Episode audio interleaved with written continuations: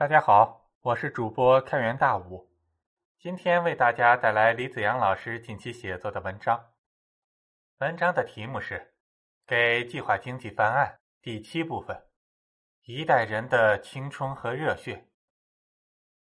文章的发布日期是二零二一年十二月二十二日。一九六二年初，七千人大会和随后的西楼会议结束了大跃进以来的发动群众搞建设，苏式计划经济卷土重来。这时也该制定第三个五年计划了。第一个五年计划很成功，第二个五年计划则不太顺利。虽然如此，经过两个五年计划，中国初步建立起了工业体系。继续优先发展重工业显得没有那么迫切了，再加上困难时期人民吃了不少苦，所以中央在制定第三个五年计划时，就考虑要在农业和轻工业上多多补课，要尽量多的生产人民所急需的食品和日常生活用品。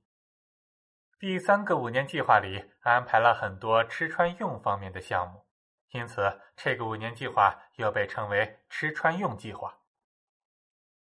如果第三个五年计划得以顺利实施，那么就会有两个结果：第一，中国经济会有不错的恢复和发展。事实上，到了一九六五年，中国经济已经超过了大跃进之前的最高水平。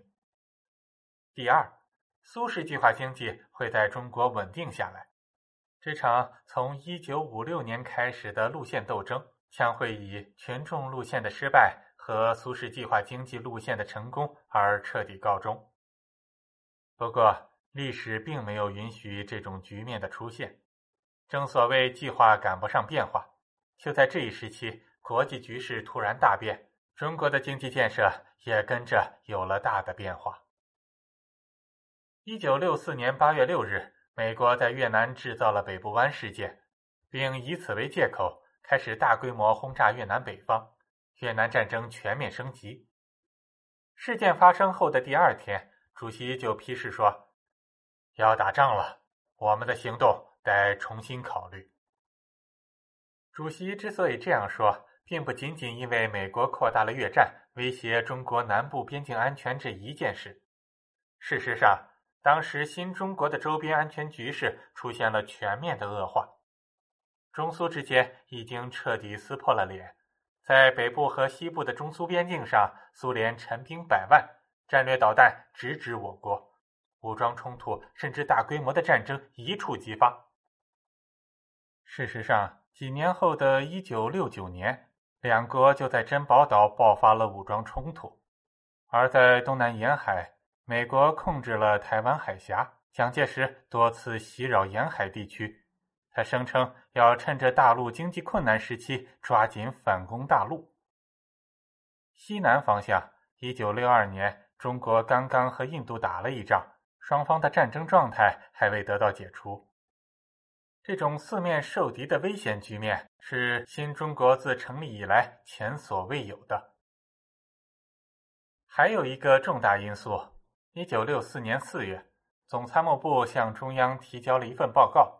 报告认为，我国在防备敌人突然袭击方面存在很多问题，其中有些问题还相当严重。这些问题包括：工业过于集中，且多在易受空袭的沿海地区；交通枢纽也多在大城市附近，很难应付大规模的空袭；几百个水库同样缺乏备战措施。一旦被炸，北京、天津都有可能被淹。一言以蔽之，在一九六零年代，新中国周边战云密布，随时都有打大仗的可能。鉴于局势的变化，主席作出重大的战略决策，要全力推进三线建设。第三个五年计划从原定的“吃穿用计划”转变为了“战备计划”。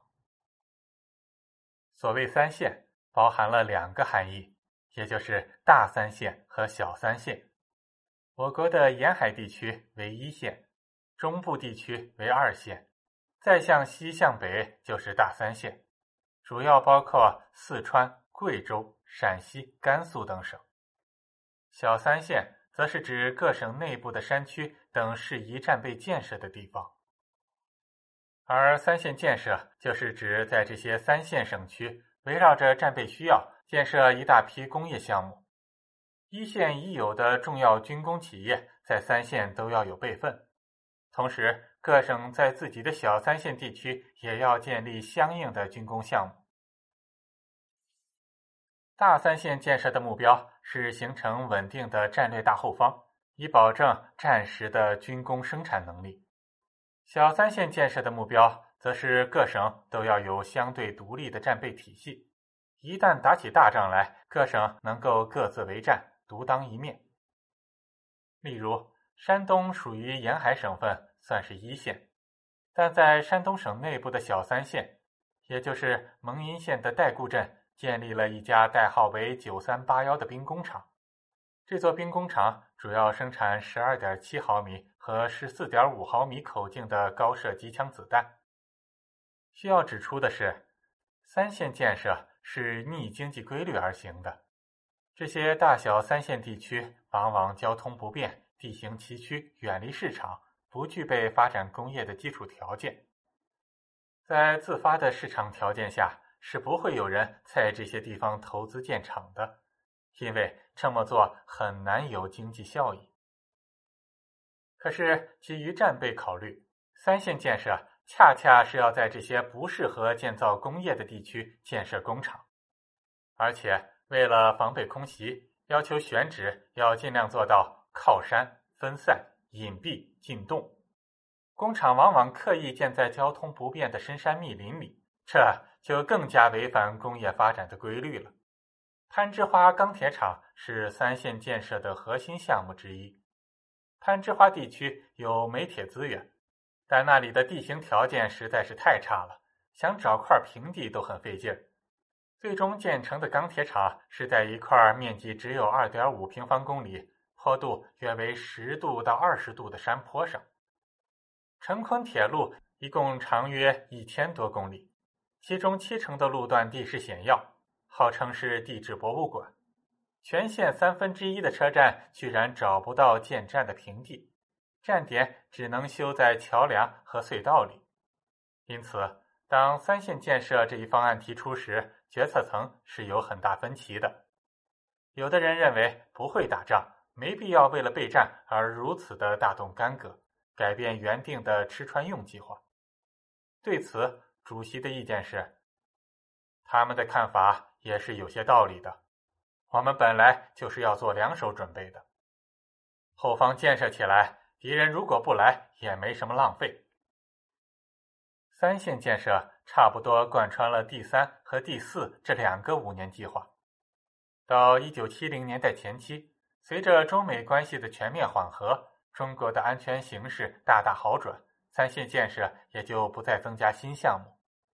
到一九八零年，三线建设基本结束。生活在和平年代的我们，应该如何评价这些三线建设呢？毕竟。预期中的大仗并没有打起来，而三线建设耗费了巨额的资金。第四个五年计划期间，三线建设的投资占了全国计划的一半以上，并且三线建设改变了无数人的生活。很多原来生活在沿海大城市的人，随着三线建设来到了偏僻的深山老林，无论是生活水平还是个人的发展，都承受了巨大的牺牲。他们为国家奉献了自己的青春和热血，他们中的大部分后来都没有返回沿海大城市。可以说，他们既奉献了青春，又奉献了子孙。这其中不知道有多少的悲欢离合、爱恨情仇。这里就说一个我知道的例子：有一个天津小姑娘，中专毕业后分配到了北京某国营大厂。进厂后，和厂里一个青年工人刚刚开始谈恋爱，还未确立恋爱关系，就赶上了三线建设。那位青年工人被分配到了贵州凯里建设分厂，组织上认为他俩是未婚夫妻，也就顺手把小姑娘也列入到了赴凯里的名单里。小姑娘哭了好几天，这都没正式谈恋爱啊，干嘛把我也算进去了？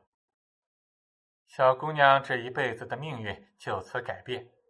一个原本在北京定居的天津人，从此就生活在了几千公里以外的大山深处。而且到了凯里以后，两人虽然结婚，但婚姻并不幸福，后来也是以离婚而告终。改革开放以后，人事管理松动，但已经成为了老太太的她，也不可能返回北京或天津了。后来，他辗转的搬到了中部的某省份定居。好在随着经济发展，现在的生活还不错，但一谈起自己这一生，还是叹息连连。无数人的青春和热血，国家巨大的投资，再加上由于建设仓促、计划不周，各种急乱散，三线建设的经济效益很差。从近距离去看，不少的项目简直就是巨大的浪费。这一切都值得吗？实际上，正是因为以上的这些原因，很多的经济学家对三线建设批评很多，认为那是错误的决策，甚至批评这个决策是在瞎指挥、胡折腾。应该说，这些批评者们真是当得起“目光如豆”这四个字。首先，作为一项战备计划，就算没有发生战争，三线建设也有着巨大的作用。经过三线建设，到一九七零年代初期，中国已经具备了打不烂、打不垮的军工生产能力。在确定三线项目选址时，每个项目都要在地图上拉线计算，以确保项目与沿海之间的距离要超过美国轰炸机的作战半径。再加上靠山、分散、隐蔽、进洞的选址原则，如果当时爆发了世界大战，任何国家的任何武器都无法全面摧毁中国的军工生产和抵抗能力。中国大搞三线建设，那些敌对国家当然看得一清二楚。而战备建设的重要作用之一，就是彻底打消敌方发动战争的想法。战争没有爆发，恰恰说明三线建设完成了它的任务和历史使命，达到了战略目的。其次。当初主席做出三线建设决策的时候，主要考虑之一就是要做两手准备。所谓的两手准备，就是战备和建设，把集中在沿海地区的工厂分散到内陆地区。这不仅有利于备战，也有利于优化中国的工业布局，实现全面均衡的发展。如果仅仅考虑经济效益，那确实没必要在那些先天不足的地方发展工业。中国沿海地区的面积足够大，再怎么发展工业，土地也是够用的。可是从国家整体角度来看，工业过分集中于某地是很不合理的，在政治上这是重大的缺陷。国家应该追求整体的均衡发展，各地之间的差异不能太大，更不能眼中只有沿海大城市，而无视广大的内陆地区。实际上。三线建设是继抗战之后又一次中国工业布局的大调整、大优化，而且三线建设的规模力度比抗日战争时的被动内迁要大得多。经过三线建设，中国东西部经济不均衡的情况得到了很明显的改善，并且为后来进一步的改善奠定了坚实的基础。有的人可能会说，很多三线建设的工厂。后来都被遗弃了，人也都迁出来了，当初的投资建设真是白白浪费了。这种说法是只知其一不知其二。确实，很多当年建在深山老林里的三线项目，由于交通条件实在太差，改革开放之后先后都被迁了出来。但是虽然迁出来了，但这些工厂和人员并没有返回沿海地区，而是迁入到了附近的大城市。包括西安、成都、重庆、绵阳、德阳等地，这些城市以往工业基础都很差，甚至根本就没有工业。正是因为三线建设，他们现在成了中国重要的工业中心。中国西部的工业能力因为三线建设而有了本质上的提高。成都和西安的航空工业。德阳的重型机械，绵阳的能源电子，陕西湖北的汽车制造，西昌的卫星发射，兰州的化工和有色金属，重庆的常规武器制造等等，都是三线建设、工业产能扩散的结果。这些地区直到今天仍然深深受益于此。可以说，正是三线建设让他们有机会搭上了工业化这趟快车。